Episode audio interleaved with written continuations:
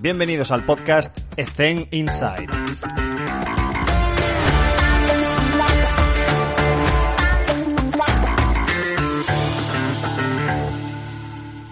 Muy buenas a todos y bienvenidos un día más a Zen Inside. Hoy está con nosotros Alex Baró. Alex, ¿qué tal? ¿Cómo te encuentras? Hola, muy buenas Alex. Un orgullo y un, y un privilegio estar aquí, la verdad. Eh, pues bueno, con tantos profesionales que han pasado por aquí, pues la verdad es que, que estoy muy contento. Es un placer, Alex, tenerte con nosotros. Alex, siempre me gustaría empezar por lo, por lo básico, que es pues que nos cuentes un poco y nos contextualices cómo son tus funciones, tus responsabilidades y cómo es un día a día en tu jornada laboral. Pues bien, mira, yo ahora mismo estoy actualmente aún estudiando, estoy haciendo fisioterapia y CAFIT. Entonces, por las mañanas, mm, básicamente lo que hago es estar en clase o estudiar o, o bueno, hacerlo telemáticamente, porque ahora con esto del COVID, pues ha cambiado un poco el panorama. Y luego por las tardes, eh, tengo, bueno, estoy de coordinador en un, en un instituto y aparte, pues estoy de, de preparador físico en, en, un club de, o sea, en un equipo de fútbol base de Girona. Y aparte, pues cuando tengo tiempo libre y puedo sacarlo de la semana, pues intento hacer algún entreno personal que también, que también me llama mucho la atención, la verdad. Una de las razones por las que me gustaría haberte hecho esta entrevista desde el principio, que, que te avisé ya con, con, mucha antelación, era el hecho de que en el podcast todavía no habíamos tenido a nadie que había, hubiese terminado la carrera. Y creo que muchas de las personas que nos están escuchando están en esa situación. Quizás no en el mismo año, en el mismo curso, pero, pero sí que están en esa situación de, eh, coño, ¿y ahora qué? Entonces, me gustaría muchísimo saber tu perspectiva de cara a qué es lo que vas a hacer durante los próximos dos, tres años, porque ha salido mucho en el podcast de, oye, métete en la trinchera lo antes posible para conseguir experiencia y tú ya la estás adquiriendo. Entonces, eh, primero me gustaría saber, enfocarlo hacia el INEF, eh, en cuanto a cómo ves el mercado laboral en cuanto a salir de la facultad e encontrar trabajo, digamos. Pues bien, mm, primero de todo, que yo he tenido la suerte de, de trabajar en lo que a mí me ha gustado sí. o, o, me ha llamado la atención, o es mi pasión, desde hace bastante tiempo. Es decir, yo empecé a, a, a entrenar desde los 14 años mm. a equipos de fútbol y desde entonces pues ha sido ininterrumpido que, que he seguido pues con, con ese trabajo y pues con suerte ahora mantengo ese trabajo. Entonces, a mí lo que me gusta o lo que yo recomiendo siempre que, pues alguna vez que me han preguntado, es que siempre que se estudie algo parecido, que se pueda tener un trabajo en el cual tenga, tenga un parecido a lo que se está estudiando. Sí. Entonces a mí me está yendo de lujo básicamente porque todo lo que hago eh, por la mañana o todo lo que me enseñan mis docentes, luego yo lo puedo aplicar a mi puesto de trabajo y claro. es un poco ensayo-error. No sé si me explico. Es decir, sí, sí, eh, sí. Lo, que, lo que voy haciendo, puedo ir mezclando el conocimiento que tengo, por una parte, por la universidad, con la experiencia que me va dando el, mi puesto de trabajo. Entonces, es mucho más sencillo ir cogiendo, descartando cosas que más te interesen o no en ese sentido. Es decir, a lo mejor algo que te explican en la, en la universidad dices, ostras, me llama la atención, luego lo intentas aplicar y no sale, o mm. a base de ensayo-error, pues vas, vas moldando un poco tu conocimiento y tu experiencia. Y respecto a la segunda, del mercado laboral, sí que es verdad que yo siempre he sido, me he decantado más por el tema de, de CAFIT, eh, pero sí que es verdad que yo vi que la, la opción de fisioterapia me llamaba mucho la atención, porque aparte de preparador físico, también también me llama la atención el tema de la redactación deportiva.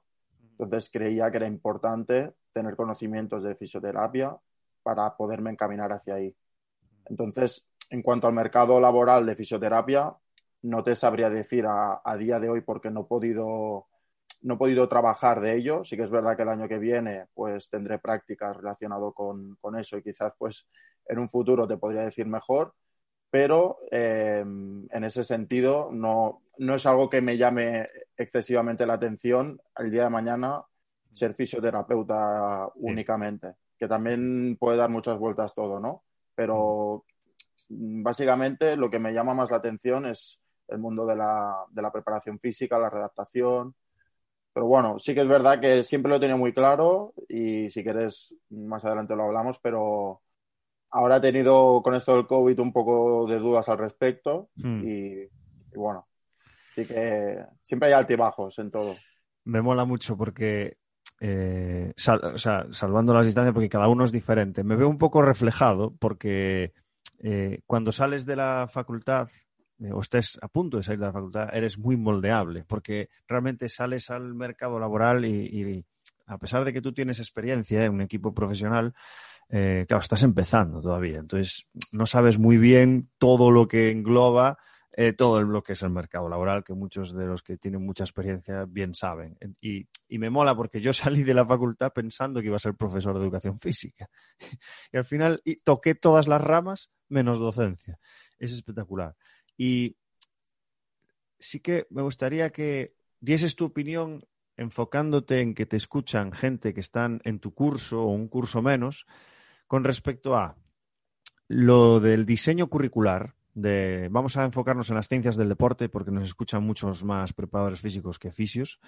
Eh, ¿Qué crees que le falta para que la transición entre la universidad y el mercado laboral sea un poco, esté un poco más de la mano?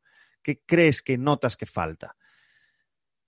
A ver, sí que es verdad que yo aún no he finalizado la, carrera, por así decirlo, entonces entiendo que aún me faltarán asignaturas por cursar, pero mm. hasta donde he llegado, nosotros al hacer la doble titulación a la vez, mm, solo cogemos las troncales de ambas, de ambas mm. carreras. Entonces, la parte, esas asignaturas que quizás son más optativas, más complementarias, en ese sentido no la tenemos. Tenemos la ventaja de hacer la doble titulación, pero la desventaja de no, de no poder complementar más nuestro camino hacia donde queramos.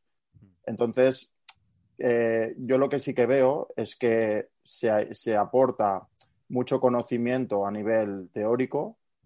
Em, creo que es necesario muchísima más práctica, porque al final es lo que te vas a encontrar el día de mañana. Es decir, es, es muy necesario tener la teoría, pero se tiene que ir complementando a la vez con la práctica, pero vamos, ensayo error, ensayo error sin parar.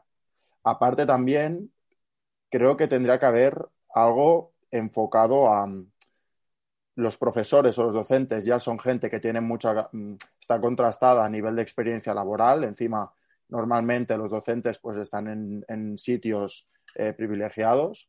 Entonces, también es bueno que esos profesores nos, nos muestren su experiencia y cómo podernos adaptar el día de mañana a un puesto de trabajo que quizás mucha gente que a lo mejor compañeros míos no están trabajando actualmente de esto, yo creo que el día de mañana pueden entrar verdes a un sitio.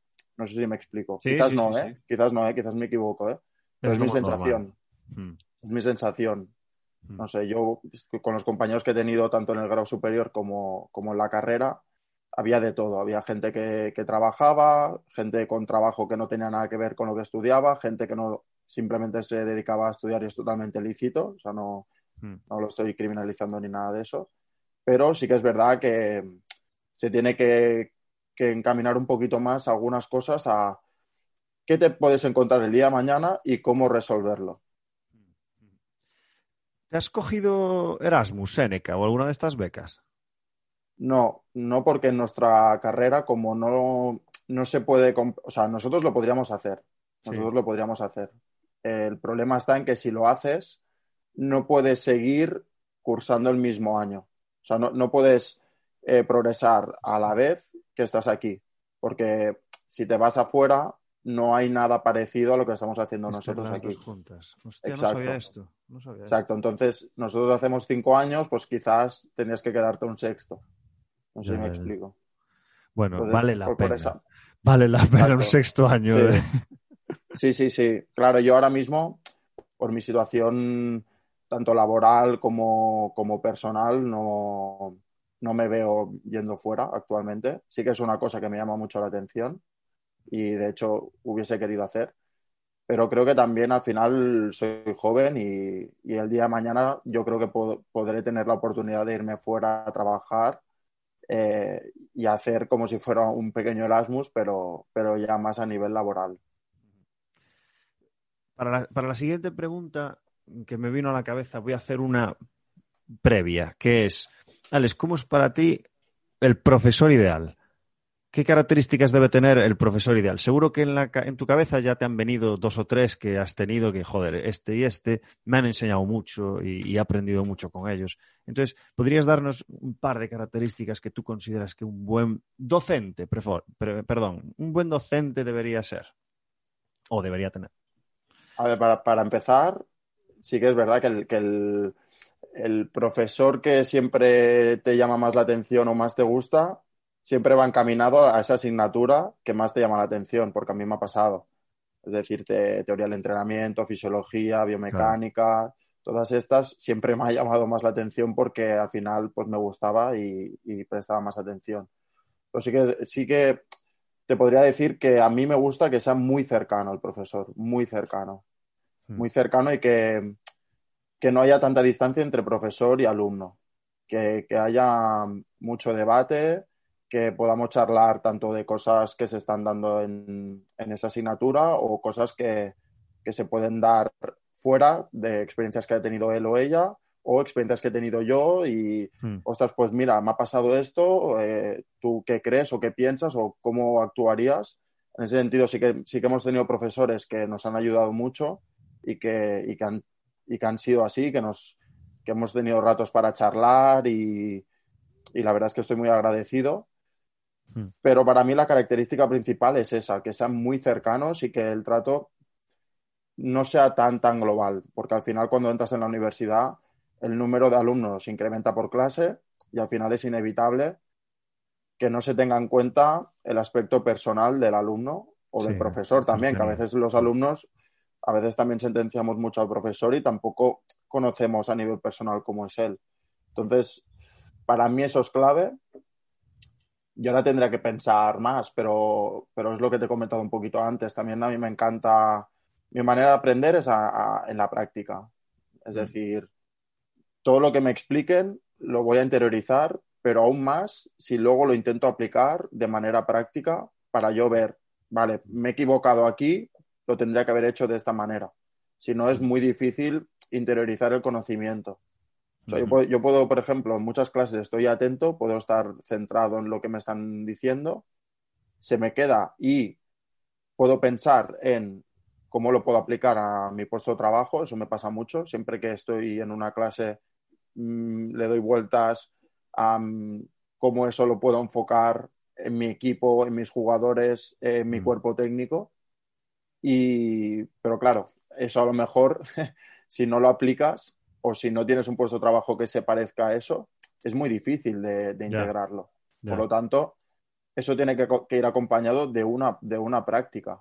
Hmm. Que, no, que no estoy diciendo que no se haga, ¿eh?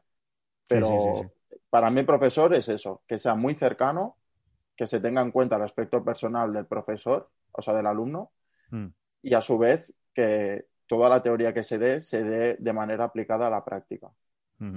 Acabas de dar un consejo casi sin, sin quererlo, eh, que desde mi experiencia pues no, no, no, había demasiado de eso, que es compañeros de, de mi curso que unos tenían o estaban jugando en su deporte porque eran muy buenos o no hacían nada. En cambio, la propuesta que haces de estar en la clase escuchando y prestando atención, pensando en el puesto de trabajo en el que estás, hace que interiorices las cosas mucho mejor. El consejo es, simplísimo, que es vete a currar lo antes posible o ofrécete en algún club para tener esa experiencia práctica, para ver la aplicabilidad que tiene lo que te está contando el, docente experto. Así que genial. La siguiente era porque acabas de dar varios hits, que es el primero, ser muy cercano. Eh, yo esto lo, englobo también dentro de la capacidad que tengas tú de tener habilidades sociales o inteligencia emocional o la capacidad de comunicación que tengas y que creo que no se enseña mucho en INEF eh, o, en, la facultad, en las universidades, creo que no se enseña y es fundamental. No sé si ya te has podido dar cuenta de eso. Y segundo, el tema de la aplicabilidad, lo que sea práctico.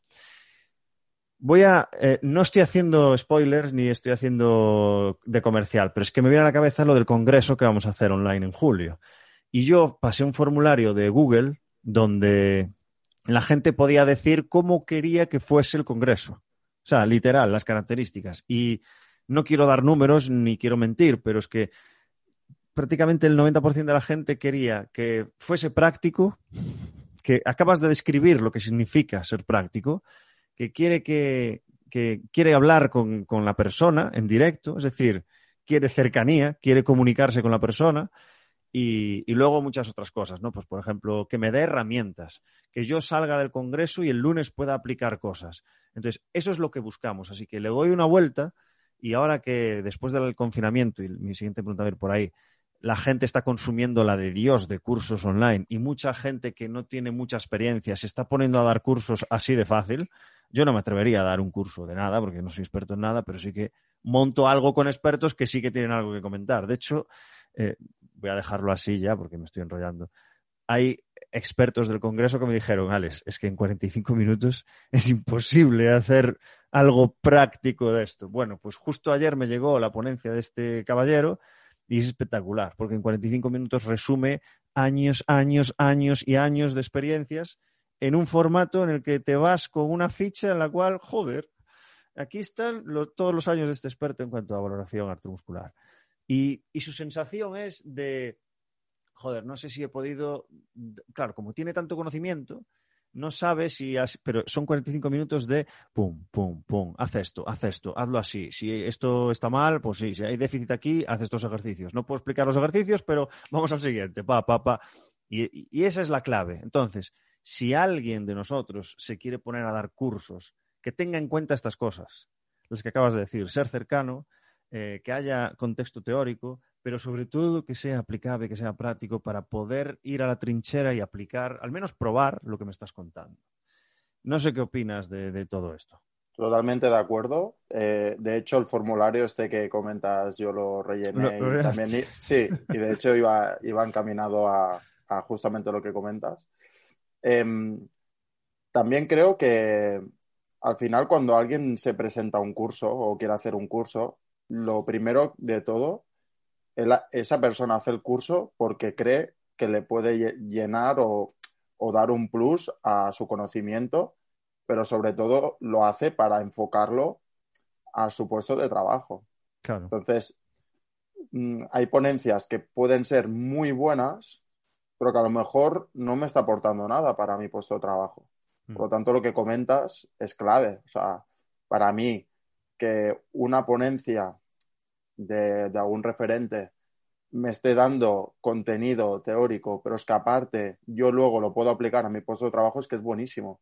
Hmm. Es lo mejor que se puede dar, lo mejor, lo mejor. Y lo que comentas de que, sea, mm, que haya contacto con el profe, bueno, con el docente en este caso, con el ponente, para mí es muy importante porque al final el trato cara a cara mm, a mí me da mucho, mucho valor, me, me enriquece mucho, no sé no sé tú qué piensas, pero el, poder hablar cara a cara con alguien que lleva años, años, años trabajando en esto, hmm. para mí es, vamos, importantísimo. Pues mira, esto es lo que pienso. Estas semanas estoy probando Discord, que yo soy un poco viejo ya, y, y he descubierto la herramienta. O sea, dentro de unas semanas voy a abrirlo, a, bueno, ya está público, pero bueno, lo voy a anunciar porque voy a empezar a utilizar Discord para hacer debates entre la gente que quiera, hacer diferentes salas privadas. Eh, y creo que ese networking que creo que se produce entre nosotros, en plan, pues, eh, yo qué sé, Alex, si después de esta entrevista, tú además que estás en Girona, los dos estamos en Girona, pues hay que quedar para tomar un café, para, oye, ¿y cómo lo haces tú y cómo lo haces tú? Aunque sean deportes diferentes. Eh, ese, ese networking va a estar así, pero coño, es que esta herramienta lo facilita muchísimo para, para hacer ese networking de verdad y la vamos a utilizar a ver si a ver si a la gente le sirve. Por eso creo que es importante, porque eh, me, lo voy a lo práctico, de intentar buscar soluciones a estas necesidades. Vale. De hecho, a mí, de hecho, perdona, Alex, perdona. De hecho, a mí em, lo que me pasa mucho, porque yo no, no, vivo en Girona, es decir, yo soy de Barcelona y, y cada entreno y cada partido subo y bajo. Por lo tanto. Se pagarán las dietas, ¿no? Tengo, tengo un buen trabajo, sí. Entonces, pues, eh, claro, toda esa hora de ida y esa hora de vuelta hay que, que llenarla de alguna manera. Entonces, claro, eh, prácticamente me he fundido todas tus entrevistas, o sea, que, que me han acompañado mucho eh, durante este trayecto. Y en muchas de estas entrevistas, cuando las acababa de escuchar, siempre me quedaba con ganas de hablar con esa persona. Mm. No sé si a otra gente que escucha tus entrevistas les pasa, pero siempre, eh, bueno, me, me, intentaba recordar cómo había sido, luego cuando llegaba a casa me apuntaba cosas que me habían parecido interesantes para poderlas aplicar yo y, y me quedaba ese, como esa chispa de decir, ostras, me he quedado con ganas de, de conocer a esa persona un poco más o, o, poderle preguntar algo más allá de lo que, de lo que ha explicado. Siempre me ha quedado eso ahí. Acabas de dar una, una idea. Lo que pasa es que mm, no sé si va a ser posible, que es hacer lives de la gente que ha pasado por el podcast o juntar a varias personas que tengan un perfil relacionado para que la gente pueda hacerle preguntas. Pero bueno, va, a depender de que esta gente tenga disponibilidad, que, que muchos de ellos eh, tienen una agenda que, que, es complicadísima, complicadísima. Y ya hacen un esfuerzo brutal para hacer la entrevista. Eh, pero bueno, es, es, es, muy buena idea esta. ¿eh? Voy, voy a intentar que, que se produzca de verdad ese, ese trato personal y poder hacer. Sería preguntas. buenísimo. Sería buenísimo. Muy bien. Eh, Alex, que también me vino esto a la cabeza. En el confinamiento fuiste uno de estos de venga a consumir como un loco webinares, ponencias gratuitas y todas estas cosas. Si te soy sincero, no.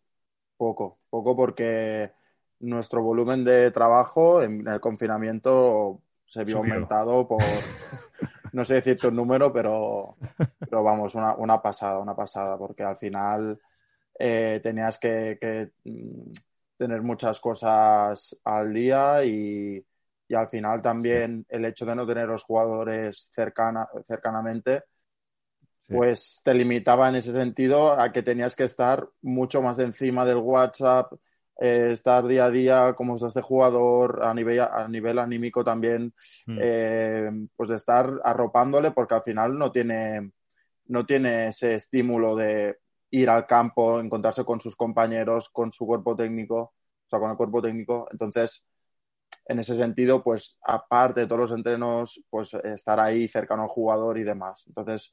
No, no, no consumí muchos de esos. Algunos sí que llegué a consumir, sobre todo de, de lives de Instagram, sí que consumí alguno, mm. que me pareció muy bueno. Y luego llegué a tener un Excel con todos los con todos los webinars, con todos los enlaces, con las descripciones, que me lo pasó un compañero, mm. eh, y los tenía ahí guardados para decir, vale, cuando saque tiempo me voy a mirar porque, porque era una burrada la cantidad de, de cursos y de ponencias y de cosas que salieron y digo, bueno, bueno, esto no me lo puedo perder. Entonces dije, bueno, tengo el Excel este y cuando quiera lo voy a, a revisar, pero, pero fue imposible, fue imposible. Me suena este Excel, ¿eh? Me suena de que, de que lo subieron a algún grupo eh, de WhatsApp. Sí, algo así. Sí, algo me suena, así, me sí. suena. Qué bueno. Eh, ¿Cuál es el siguiente paso, Alex? A nivel formativo. Mm, siguiente paso. Para mí la prioridad es acabar la carrera, eso básicamente, está claro. Ahora había visto, había visto que había salido el, por aquí cerca, bueno, hubo un curso en Olot de del Michael Boyle, el nivel 1. Sí. sí que me gustaría sí que me gustaría tenerlo y porque al final me he leído su libro y creo que su metodología me llama mucho la atención, es muy sencilla y muy, muy práctica y encima tengo algún compañero que lo ha hecho presencial y, y me lo ha recomendado muchísimo. Mm. Entonces, en ese estuve a punto de ir, ahora han vuelto a sacar a sacar otros, pero me, me, estoy pensando si esperarme una vez acabe la carrera o sacármelo ya. Estoy con, estoy con esa duda, pero sí que es verdad que ese, ese me lo quiero sacar sí o sí. Luego seguir creciendo pues a nivel de laboral en el tema del fútbol, pues entonces de, el nivel 1, el nivel 2, el nivel 3, que no, no he tenido posibilidades de hacerlo. Mm. Y luego el día de mañana sí que me gustaría hacer, hacer un máster. Eh, aquí en Barcelona sí que hay uno de deportes colectivos de, de, de Barça que, que me llama mucho la atención, que ese sí que me gustaría hacerlo. O, bueno, tengo también dudas porque me está saliendo también esa vena de redactación deportiva que, que también me está tirando bastante, me está llamando mucho la atención. Por lo tanto, sí que tengo claro que voy a hacer máster, tendré que acabar de decidir un poco por dónde van los tiros, pero, pero básicamente lo que te he comentado al principio, tiraré por, por redactación o por Vale. preparación física en deportes, en deportes de equipo. ¿Y el extranjero qué? ¿Cómo lo ves? Bien, sí que mm, a nivel de inglés, pues tengo la suerte de que he podido hacerlo desde que, desde que era pequeño y sí que me gustaría reforzarlo porque llevo un tiempo que no lo he usado mucho. Sí que estuve, cuando estuve, ah, hubo cuatro veranos que estuve en, en India haciendo un voluntariado, entonces ahí sí que me, me fue bien para, para practicarlo, aunque tampoco se habla mucho ahí, pero, pero la manera de comunicarse era bastante en inglés. Entonces, pues sí que cuando salga esto, cuando acabe la carrera, si me sale la oportunidad de, irme fuera a trabajar en algún equipo, o ya no sea en algún equipo, en cualquier otra, en cualquier otra historia, sí que me lo, sí que tengo la, curiosidad, porque encima tengo amigos que, que lo han hecho y, y vamos, eh, me lo recomiendan 100%, por lo tanto sí que es algo que tengo en mente 100%. Mm, Qué bueno, qué bueno. Eh, me gustaría hablar sobre, muy, muy brevemente, porque no quiero ah, dedicarle mucho tiempo, al tema de la colegiación. Eh, y bueno, cualquiera de las dos, o sea, la de fisioterapia, la de INEF, puedes comparar las dos si quieres, pero sobre todo me gustaría la perspectiva de una persona que está terminando, que todavía es estudiante, y qué percepción tienes de nuestro colegio. No hace falta Yo- criticar, ¿eh? yo no, no, no, no. Mira, precisamente iba a tirar por ahí. Yo lo que, lo que sí que veo y he, y he hablado con muchos compañeros míos de, de carrera es que hoy en día eh, hay mucho foco puesto en, en el mundo de la preparación física. Creo que es que, que está haciendo un boom. O sea, hace años, pues, el preparador físico era cualquier persona que pasaba por ahí, por así decirlo, Sí. y por suerte para, para nuestro colectivo, pues se ha ido profesionalizando eh, todo, este, todo este mundo y, y aún quedan pasos por hacer, porque, pues porque en el mundo amateur aún quedan pasos por hacer en ese sentido. Mm, Pero bueno, sí que se ha puesto mucho el foco en ese aspecto a nivel de redes sociales, de hay mucho, a mí lo que me gusta mucho de, de este gremio es que se comparte mucho contenido, que eso me parece brutal para crecer. Se comparte muchísimo contenido, tanto en redes sociales como Sí. entre compañeros, como eso es brutal. O sea, hay un exceso de información, de ejercicios, de infografías, de todo, de artículos nuevos que están sacando. Eso me Sí. parece brutal para crecer. Me parece brutal que haya investigación, que haya gente con la capacidad de compartir sus conocimientos con el resto. Pero a su vez, también lo que veo es que eh, hay un exceso de, de crítica dentro del, del propio, del propio sector. Es decir, a la mínima que ya creemos que un ejercicio eh, es, vamos, dañino al 100%, ya señalamos con el dedo. eh, eso es muy malo. físico. Mm, sí, Sí, exacto. Ah, Este que hace haciendo esto con esta técnica, y a lo mejor no sabemos el contexto de ese, Exacto. de ese momento y ese preparador físico o ese equipo o ese jugador que se está recuperando de una lesión. Y a veces creo que tenemos que tener un poquito más de, de paciencia en ese sentido y no criticar o señalar con el dedo a, a ese preparador físico o también puede ser un fisioterapeuta, aunque eh, bueno, también se va compartiendo contenido, pero no tanto a nivel visual. Mm. Pero sí que es verdad que el- veo eso, que, que hay mucha crítica sin saber realmente el contexto de ese, de ese, de ese profesional, ¿no? No sé qué piensas tú, no sé si, si crees igual, pero, pero yo veo, ostras, que, que- que a veces somos muy malos en ese sentido, ¿no? Mm, Yo opino lo mismo y me sorprende que, que, que, tengas esa capacidad de análisis siendo, siendo tan joven. Porque también, quieras que no, pues, pues pienso en cuando yo tenía tu edad, ¿sabes? Y vamos, yo no, no, no era tan honesto como, como, lo que estás comentando. Pero te voy a hacer la pregunta eh, sin que te parezca mal. ¿Estás colegiado? Eh, no. Vale, ¿por qué? Yo no, yo no lo estaba tampoco. ¿Por qué? ¿Por qué no te colegias? ¿Por qué no se colegia la gente? ¿Por qué hay un 20% de colegiados en nuestra profesión? Sí que es verdad que no, no, no, me, no se me ha pasado por la cabeza realmente. Sí que tengo, mi hermana ha estudiado lo mismo, sí que hizo CAFIT solamente, pero mm. ella sí que está colegiada. Y es algo que nunca me he planteado, sinceramente. No, no se me ha pasado por la cabeza, la verdad. Mm. No me ha venido eso de decir, ostras, lo voy a hacer para. No sé. Quizás, quizás, ahora mismo, claro, claro, exacto. O quizás ahora mismo me, has dicho esto y cuando, cuando se acabe la entrevista justamente lo hago, ¿eh? No lo sé, pero... Pero es que el tema es ese. A eso, a eso quería ir. ¿Para qué se colegia la gente ahora mismo? Para... Es que para, para nada. Ahora mismo es para nada. Porque otra gente que es un poco más...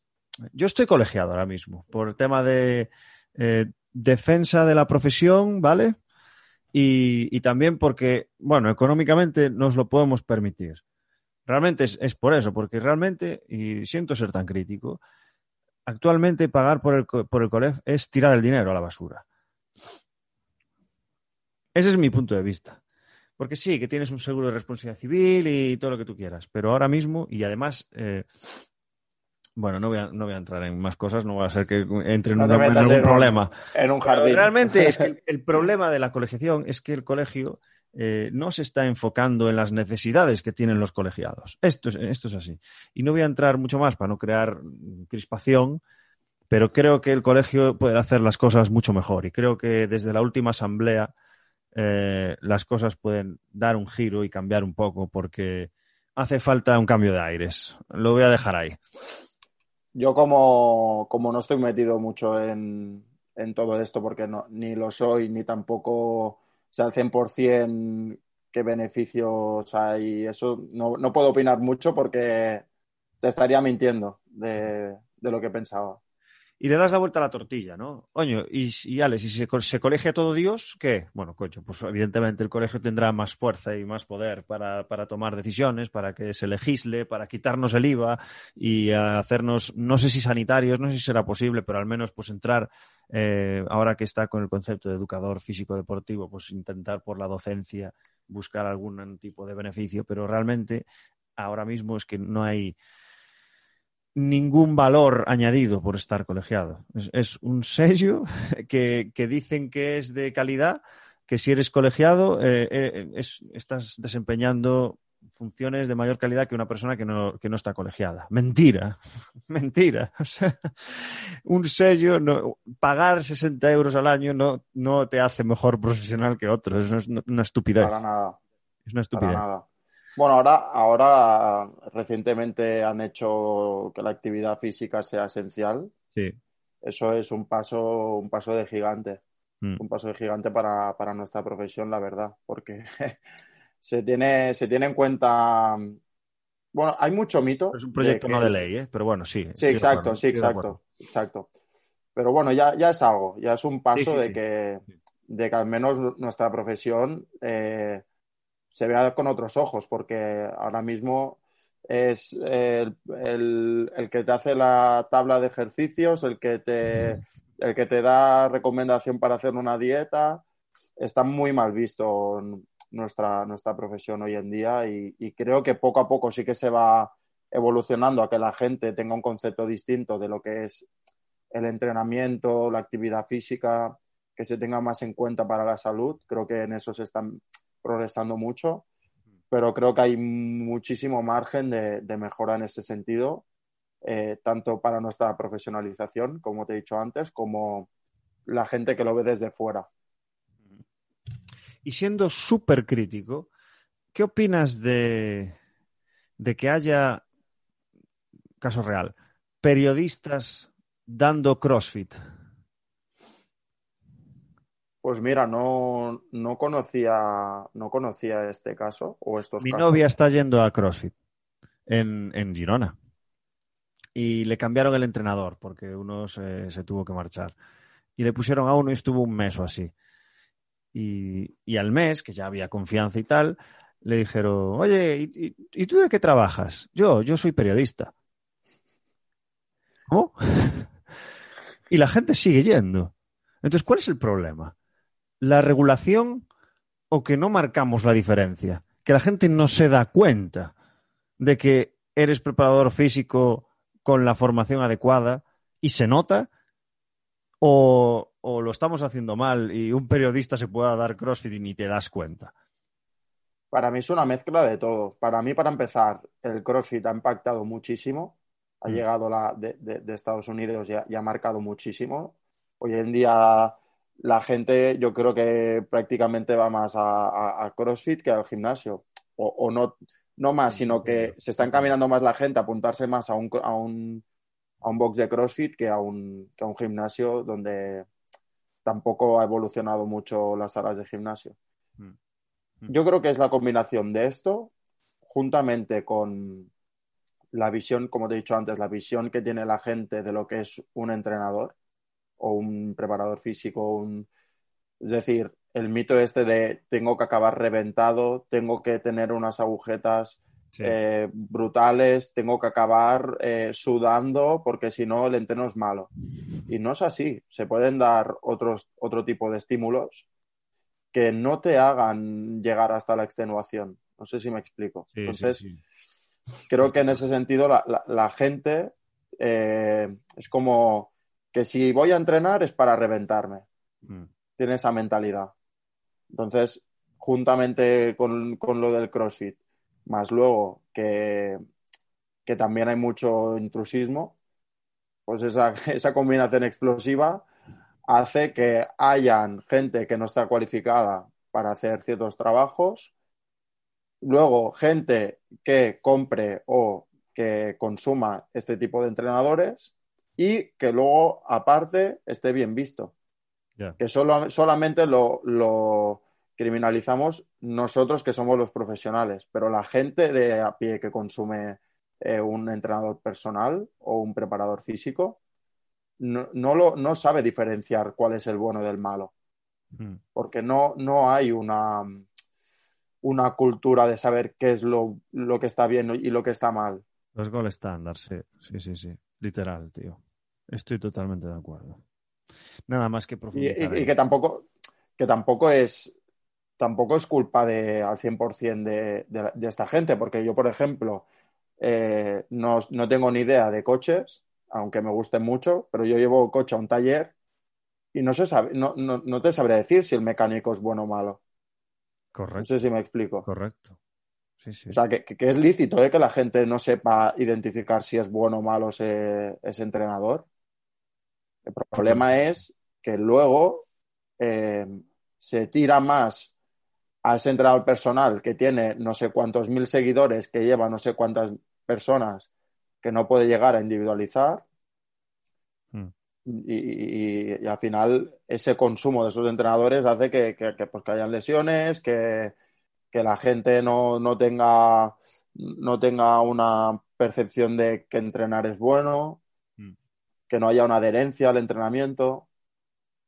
Pero El bueno, en eso, en eso estamos. Eh, El otro día les, me, me siguió en Instagram una persona eh, con el cheque este azul.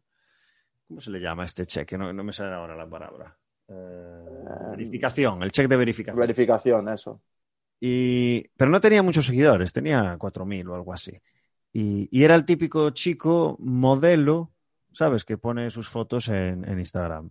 Y muy majo, era, o sea, muy educado, pero ponía eh, entrenador personal. Y, no veía en su página web indicios de que tuviese cafid o, nada de esto. Entonces, muy educadamente le escribí, oye, por favor, ¿podrías darme información que estaba interesado y tal? Me dice, estoy interesado en que eres entrenador personal, ¿no? Y así, sí, pues me gustaría recibir información. Eh, gracias, tal. Bueno, estoy esperando, esto fue ayer. si esta conversación eh, fluye, la compartiré, evidentemente, desde el anonimato de la otra persona, pero puede ser gracioso. A saber, a saber por dónde puede A ver qué me cuenta, tío. A ver qué me cuenta. Tengo Exacto, curiosidad. exacto. exacto. No, yo tengo forma- formación en qué. ¿Podemos tener una videoconferencia? Por favor, me explicas. eh, Estaría guapísimo. Sí, sí. Sí, sí, desgraciadamente hay muchos casos de estos hoy en día. Sí. Y, en el- y- y- y mira, justamente en el, en el confinamiento fue el boom. Claro. Fue el boom porque, porque yo tenía muchos, muchos conocidos y mucho, mucha persona cercana a mí que consumía entrenadores personales de Instagram o, Sí, o de YouTube. Eh, Sí, sí, sí, que decía, pero ¿cómo puedes estar consumiendo esto? Y se lo explicaba, ¿eh? Le daba el razonamiento de por qué y no, no, no lo entendían. Decían, pero si a mí me va bien, claro que te va bien, pero a la larga o, o a medio plazo no sabes lo que te puede pasar. O, o a lo mejor no está exprimiendo al máximo lo que tú podrías dar.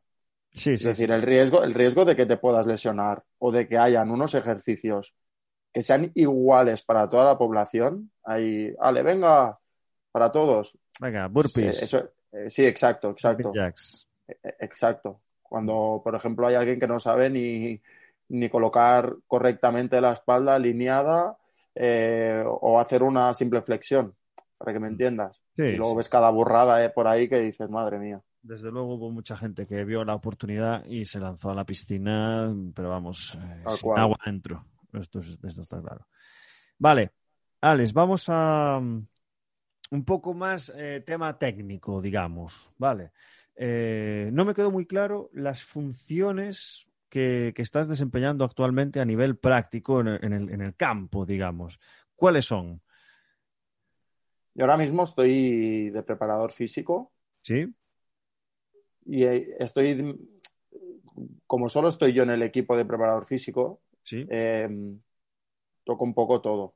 Vale. Entonces, sí Vale. que a mí siempre me ha gustado, me ha llamado mucho la atención el juego, es decir, la, la táctica, aspectos que se Mm. puedan producir en el juego, me ha llamado mucho la atención Mm. y por suerte he tenido entrenadores con los que he, he trabajado que me han dado la oportunidad de poder eh, no solo ser el preparador físico que hace el circuito o, o- o que solo, mira, eh, estás aquí porque eres el preparador físico, sino que me han dejado eh, participar dentro del juego, tanto en tareas como en, en, pues, eh, cómo hacemos este planteamiento de partido para este fin de semana. Entonces, no me gusta solo quedarme en aspectos de fuerza, que también me llaman muchísimo la atención, Mm. sino que como yo eh, llevo jugando desde los tres años a fútbol, siempre me ha llamado la atención el juego. Claro. Por lo tanto, eh, en ese sentido, creo que, que- que es muy positivo que el preparador físico en, en el fútbol, en este caso, también tenga nociones de- del juego pa- para que, no, ya no solo para ayudar al cuerpo técnico y a los jugadores a nivel de táctico, Mm. sino también para conocer las, las demandas del juego. Para Mm. ser un buen preparador físico, tú necesitas eh, conocer qué se da en ese juego, qué acciones se dan, de qué tipo son, para que luego tú puedas poner en ese escenario al jugador para que esté preparado en la competición. Si tú no sabes cuál es el peor escenario de la competición, difícilmente vas a poder preparar correctamente a, a tus jugadores. Por lo tanto, muy importante conocer eh, el juego y aparte, pues, luego desempeñar la- la- las funciones que tú tengas en el cuerpo técnico, pero, pero siempre con el punto de vista de que el jugador esté eh, siempre disponible para el, para el entrenador Mm. y con las mejores condiciones posibles para, para competir. Y no sé si he contestado un poco tu pregunta, o me he ido un poco por ahí, pero, pero básicamente eso.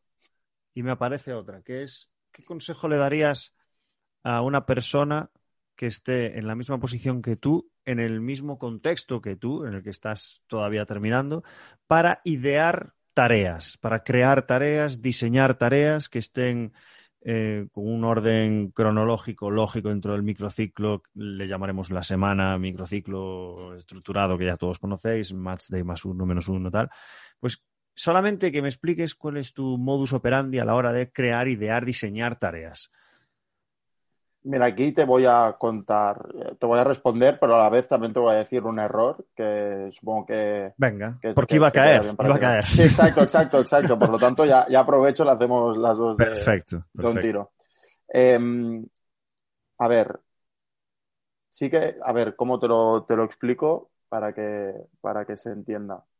Yo, nosotros venimos de la competición del fin de semana, entonces para mí es muy importante saber qué ha pasado en la competición, qué ha pasado tanto a nivel táctico como a nivel físico. Eh, por ejemplo, me lo invento, eh, bueno, no me lo invento, este fin de semana nos ha pasado que, a cuatro jugadores o así se les han subido los gemelos en el partido. Mm. Y, podrías pensar, ostras, eh, es un déficit que por algún lado lo tenemos que atacar. Pues gemelos lunes. Exacto, exacto. Pues hablando, hablando con el jugador, hablando con el jugador le preguntas y es precisamente porque la media le va pequeña. Entonces, si tú no tienes ese contacto con el jugador o solo te fijas en el número, en el RPE y tal, no puedes llegar a saber el porqué de lo que ha pasado. Entonces, para mí es muy importante saber qué ha pasado el fin de semana en el partido, tanto a nivel táctico como físico, y a partir de ahí ver qué demandas, o sea, qué, qué carencias tiene el equipo y para dónde podemos enfocarlo. También eh, me adapto mucho a lo que quiere el entrenador. Es decir, el entrenador también, eh, ostras, esta semana tenemos que trabajar, eh, me lo invento, temas de comunicación. Pues yo, por ejemplo, en la activación ya intento meter temas de comunicación, por ejemplo que parece una tontería, pero sí. Sí, sí, que tenga una relación con los objetivos tácticos de la sesión. Sí. Exacto, exacto. Mm. Entonces, si ya va ligado eh, mi parte, digamos, física, tanto de circuitos como de alguna activación, con lo que se va a dar en ese entreno o con lo que necesita el equipo eh, esa semana para competir, va a estar todo mucho más ligado y al jugador no le va a parecer como que, vale, una parte es el circuito y luego, luego va el entreno. Mm. No sé si me explico. Mm. Es decir, que esté todo, todo conjuntado y siempre, pues, tanto activaciones como, como circuitos, como, como podría ser incluso alguna recuperación, enfocarlo a de dónde venimos y hacia dónde vamos, también en función de rivales, del contexto y demás. Pero para mí, el consejo, desde mi opinión, sería ese, eh, tener mucho en cuenta lo que pasa en la competición porque al final te tienes que adaptar a ello. No, no, no te puedes. Por eso, por eso planificamos en microciclos, si no serían macrociclos. Y harías de, principio de temporada, harías de, te juntas en agosto, planificas hasta diciembre y no lo, no lo mueves. Mm. Entonces te tienes que adaptar a lo que va pasando cada semana el, el fin de semana. Y luego, aparte, el, el error que, que, se me olvidaba. Yo, por ejemplo, en los circuitos, Em, quizás es una percepción mía, ¿eh? quizás no es un error, pero es mi. mi Espera un segundo, Alex. ¿Con circuitos a, qué te refieres para que quede claro y la gente lo visualice? A circuitos me refiero de fuerza, ¿eh? Vale, de fuerza en, campo o en, en, campo, sí, vale, campo. Vale, ya está, vale. En campo, sí, sí, la fuerza en, campo. Lo hacemos ya precisamente ahí ya para.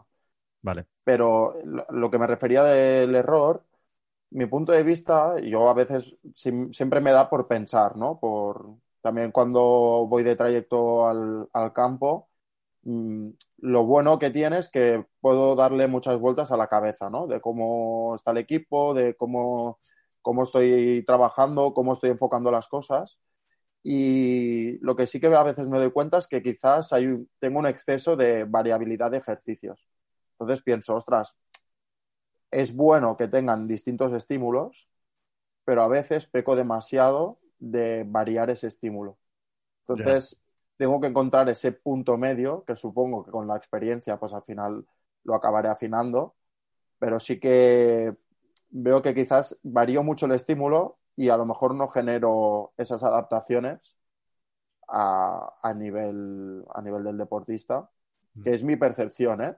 No, no te sabría decir al 100% si es verdad o no, pero es lo que a mí me da esa sensación. Esto te lo van a explicar cuando hagas el máster de, sí, exacto, exacto, exacto. Cuando te venga Paco Seirulo el primer día. Exacto, ahí está, ahí está. Todas las repeticiones diferentes, Alex. O sea, no repitas estímulo. Es un ser adaptativo. Eh, Alex, ¿te ha pasado alguna vez que has preparado una sesión y en el viaje Barcelona-Girona lo has cambiado? pues fíjate que sí, fíjate que sí. Y porque a veces, pues claro, como tengo que salir tan pronto de, aquí, de mi casa, eh, bueno, del trabajo, porque salgo directo del trabajo al otro. Eh, claro, en ese proceso, pues a lo mejor, eh, ahora con el tema del COVID, a lo mejor un jugador te dice, ostras, que no vengo porque me encuentro mal. O no sé. Ya son impares. Exacto, exacto. Exacto. Entonces, tienes que tener la habilidad esa de decir, vale, rápidamente lo enfoco por aquí o por ahí y, y también eso es una, habilidad que es difícil, pero que, es muy importante, porque a lo mejor me lo invento, el entrenador te dice, vale, esto no lo quiero así, lo quiero así. Puede pasar que, que, suceda, ¿eh? de, que te diga, vale, pues no quiero enfocarlo así, lo quiero de otra manera. O nos han fallado estos jugadores, o, de golpe no te encajan las postas porque por un tema de material o por jugadores que ahora te viene uno de otro equipo, no sé cuántos eso tienes que cambiarlo al momento, no puedes tirarte ahí cinco minutos, tienes que reaccionar rápido e ir por faena. Entonces, en ese sentido hay que, hay que estar rápido y, te diría que sí, que sí que algunas cosas han, he cambiado en el trayecto. Pero no, suele ser por un tema de, de, improvisación de va a ver qué hago hoy, sino más por un tema de que haya surgido algo que no, no suele ser muy, muy frecuente. ¿eh? Y esto que comentas no está en, ningún paper, ¿no? Esto no se, eso no, se ha estudiado esto, el tema de adaptarse, improvisar en la práctica. Estoy siendo irónico, ¿eh? estoy siendo irónico. Sí, sí, sí, exacto. No, no, es por ejemplo lo que, lo que, lo que me has preguntado antes de, de qué crees que falta por enseñar en la, en la universidad. ya lo dijiste, sí, sí, sí. A eso me, me refería, aspectos que te puedas encontrar en el mundo laboral que no es teórico, pero que se te va a dar. Y si tú no, a ti no te han avisado de antemano, a ver, que, te puede suceder y que ese día vas a fallar y ya no te va a volver a pasar y vas a actuar. Hmm. Pero si ya desde la universidad te dicen, mira, em, a mí, por ejemplo, me ha pasado esto, te lo explica el docente, mm, esta anécdota. Pues tú ya más o menos vas viendo cuáles pueden ser los problemas que te puedes encontrar el día de mañana en, en el mundo laboral, para que me entiendas. Hmm. Y oye, que esta pregunta hace mucho que no la hago, porque la han contestado mucho, pero eh, ahora que estoy con gente muy, muy, muy joven, eh, ¿alguna app, algún software que hayas visto que quizás que no lo hayas probado, pero que te llama la atención? Si no, pasamos a otra pregunta, Alex, pero igual, igual aparece algo por aquí, no sé. Sí, yo justamente en el confinamiento, creo que fue, confinamiento, no sé, hace un hace unos meses eh, Carlos Balsalobre hizo un, descuento en el pack de sus apps y todo, todo el tema. Pocket Lab. sí, exacto. Y justamente eh, me, las, me las descargué. He tenido la posibilidad de probar eh, MyLift y MyJam. Uh MyJam mm, bastante más, la verdad por un tema pues de para ver más en entrenos personales, ¿eh? Sí. Para, para ver pues temas de, de CMJs, de, descompensaciones y, y, demás. Y las otras no, no, he tenido no he tenido la oportunidad de, de probarlas mm, para decirte, vale, me han ido bien o vale, pero la verdad es que las de las de las que he probado me han ido muy bien. Mm, me han ido muy bien. Y ahora no sé si me dejaría alguna, pero en principio no. Sí que es verdad que, por ejemplo, em, hace unos meses me compré la Handy Gym. Sí. No sé si. ¿Y qué tal con ella? La verdad es que bien. La verdad es que bien. Sí que quizás me esperaba un poquito más de, fase excéntrica, pero mm. creo que es una buena, creo que es una buena herramienta. Entonces, aparte de la, de la máquina en sí, te viene con una aplicación Mm. que tú ahí puedes ver eh, pues, el, pico de, fuerza que estás ejerciendo eh, y también la velocidad porque va con el que me he cogido yo va con encoder. Entonces, pues estas dos apps son las que más uso ahora mismo. Perfecto. A mí la Handy Gym mm, no tiene mucha, lo que dices tú, no yo creo que no tiene nada de sobrecarga excéntrica, sinceramente. O la yo, sí, sí. Yo que la he probado de, primera mano, te digo que no, no tiene esa vuelta excéntrica como la puede tener una cónica que te pega un viaje que, que te pega un viaje. Claro, entiendo que esto ha sido la primera que han creado, que entiendo que a partir de aquí van a ir evolucionando e intentarán mejorarla. Pero, pero bueno, yo también, aparte de. Sí que es verdad que en ese sentido me defraudó, entre comillas, porque me esperaba un pico mucho más fuerte de excéntrico, pero a pesar de ello. Tú lo tienes, porque te, lo prometo, yo no consigo crear sobrecarga excéntrica de ningún tipo, ¿eh? Solo concéntrica. Sí, sí, exacto.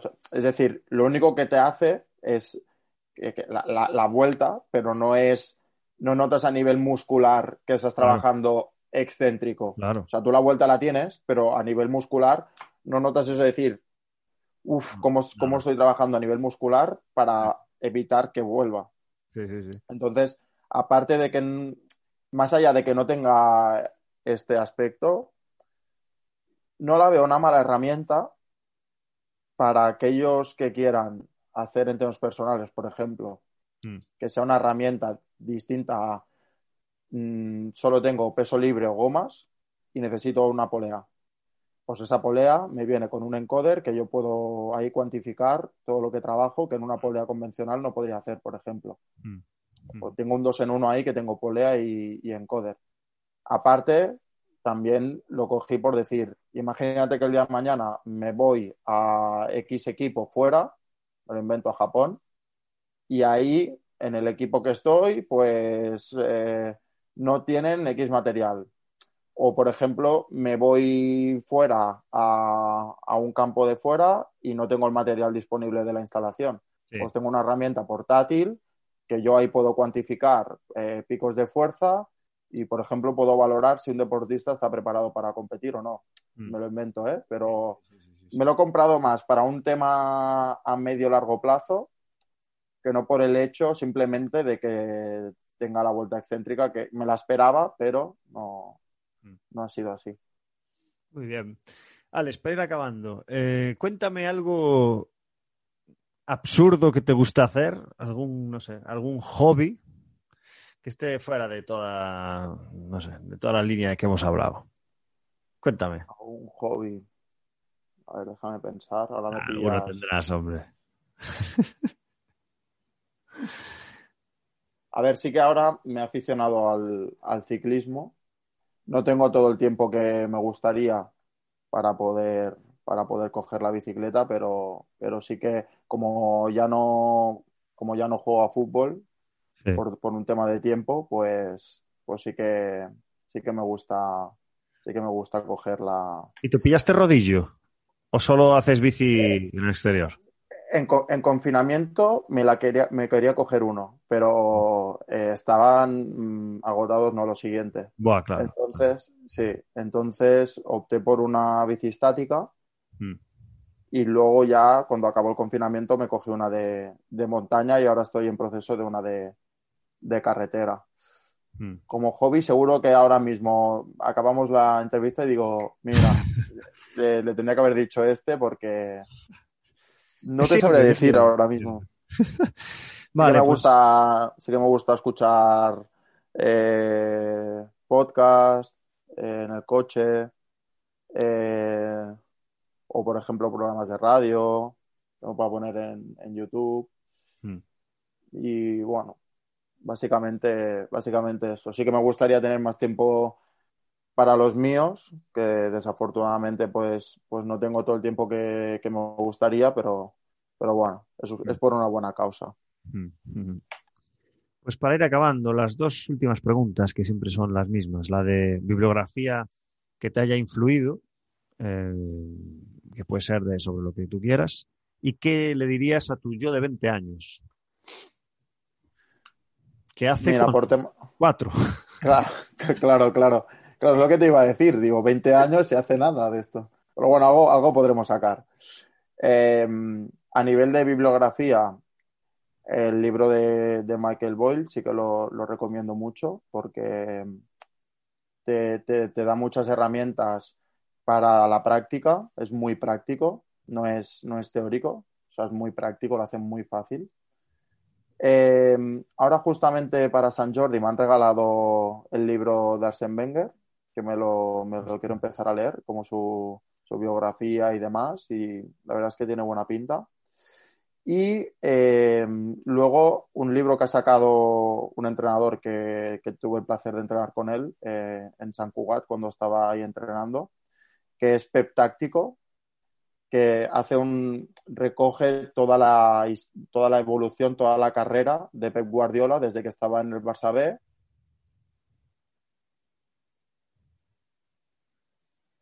Alex, ¿estás ahí?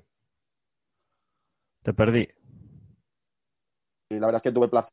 Y entonces en ves muy bien. Ahora, ahora, espera. espera, espera, sí, se me cortó a mí, no sé por qué, que me parece inestable. Sí, te eh, había visto cortado a ti. Em, eh, vamos a ver. Empieza a hablar desde, desde el libro de Pep, ¿sabes? Pep táctico. Si quieres, si, quieres, te lo hago del tirón, ¿eh? No, no, lo corto desde, Pep táctico. Entonces, voy a hacer un clap espera tres segundos para que se vea el silencio y continúa desde Pep táctico. Vale. Vale, perfecto. Espera, espera, espera.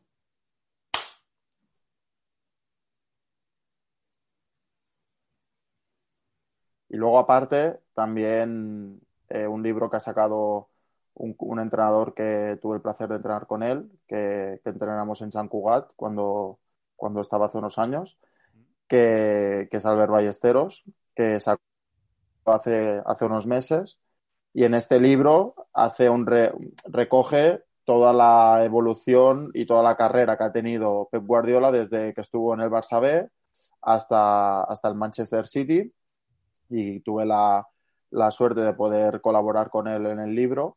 Y entonces, pues, es un libro que es muy visual, porque mm hay muchas imágenes de, partidos con gráficos. Eh, aparte, pues ya no solo es cómo ha ido entrenando Pep, sino la evolución táctica. También aparecen eh, conceptos del juego que creo que para alguien que quiera reforzar eh, pues su habilidad a nivel táctico, pues ya más allá de, de, lo que quiera de la preparación física, pues creo que es muy, muy importante y creo que te da unos tips muy buenos a nivel de consignas mm. para, entrenar y a mí la verdad es que me ha ido muy bien y, lo recomiendo mucho.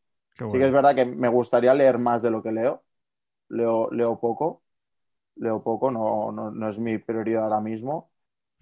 Pero. Eh, Hombre, estás estudiando, créeme. lucharás de menos después. claro, claro, claro claro, a veces es una lucha interna. A veces es una lucha interna, decir, tendría que leer más. Claro, claro. Claro. Exacto. ¿Y qué consejo le darías entonces, a tuyo de 20 años? Consejo. Como cercano es, los 20 años me queda, me queda cercano. Mm.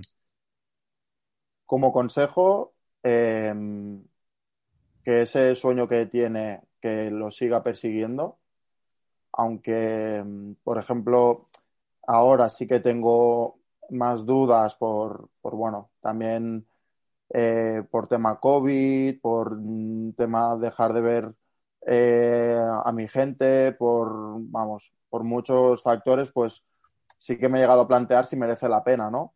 Pero bueno, yo creo que, que, al final siempre en todo el mundo y en todas, en todas las vidas siempre hay altibajos y creo que, se tiene que tendría que luchar por lo que por lo que él sueña y que al final donde estoy ahora mismo hoy en día no me lo imaginaba estar hace eh, cuatro años. Cuando tenía 20 años no me imaginaba estar donde estoy mientras estoy estudiando hmm. y la verdad es que tengo tengo esa suerte y ese privilegio y creo que Mm, me ha llegado básicamente a base de, echarle horas, de trabajar y, decir a todo que sí.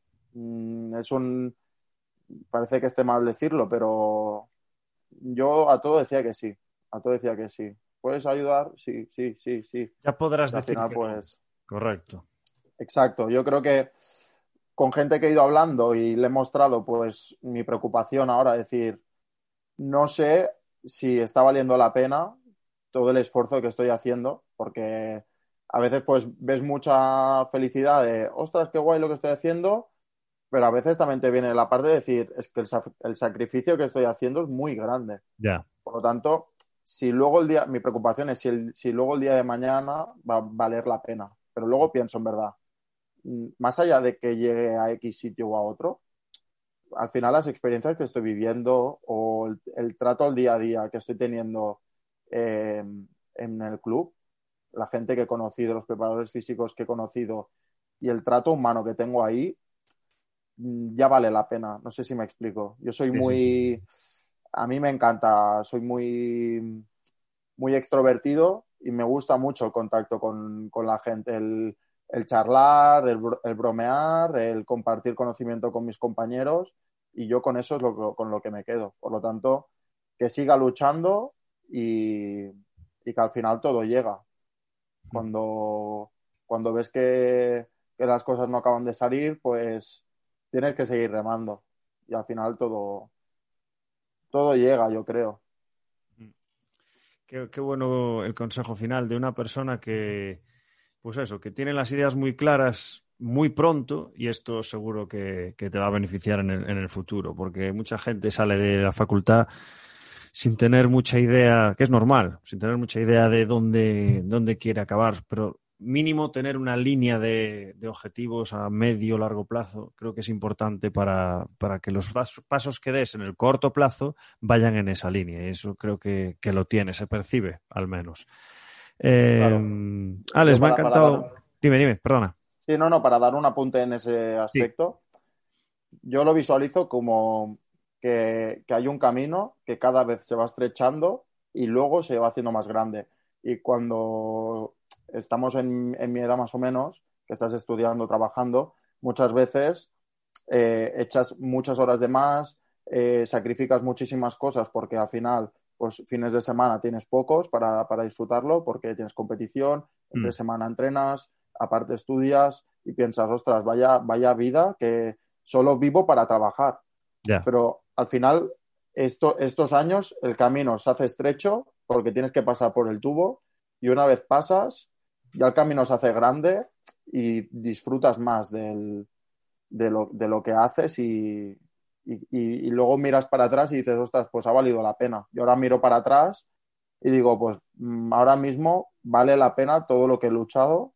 Pues ya está, claro. Por, por estar aquí y, y quiero seguir haciéndolo para que cuando tenga 30, 35 o 40, pues mire para atrás y, y siga pensando lo mismo, vaya mientras tengas esa sensación de estar, eh, primero, con gente con la que vale la pena estar, estés a gusto, tengas un buen clima y tengas la sensación de que estás aprendiendo, yo creo que eh, es un all-in ya en, la situación en la que se encuentran los estudiantes que recién salen. Creo que es un puntazo.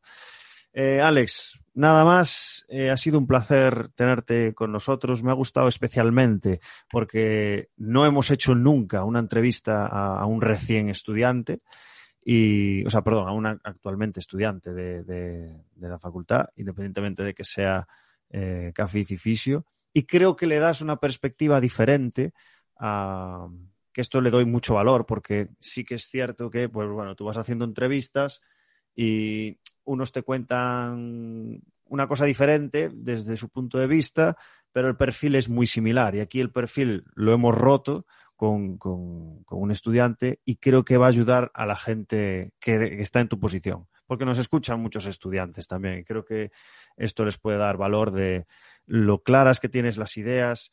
Eh, has dado muchos consejos, entre otros, eh, métete en la trinchera lo antes posible para que lo que te están diciendo los ponentes, profesores, docentes, lo puedas aplicar en tu día a día, probar y lo que decías, que lo has dicho de forma recurrente, ensayo-error, es la forma de aprender más rápido y creo que la gente se va a ir con, las ideas un poco más claras, así que esperamos haberles ayudado un poquito.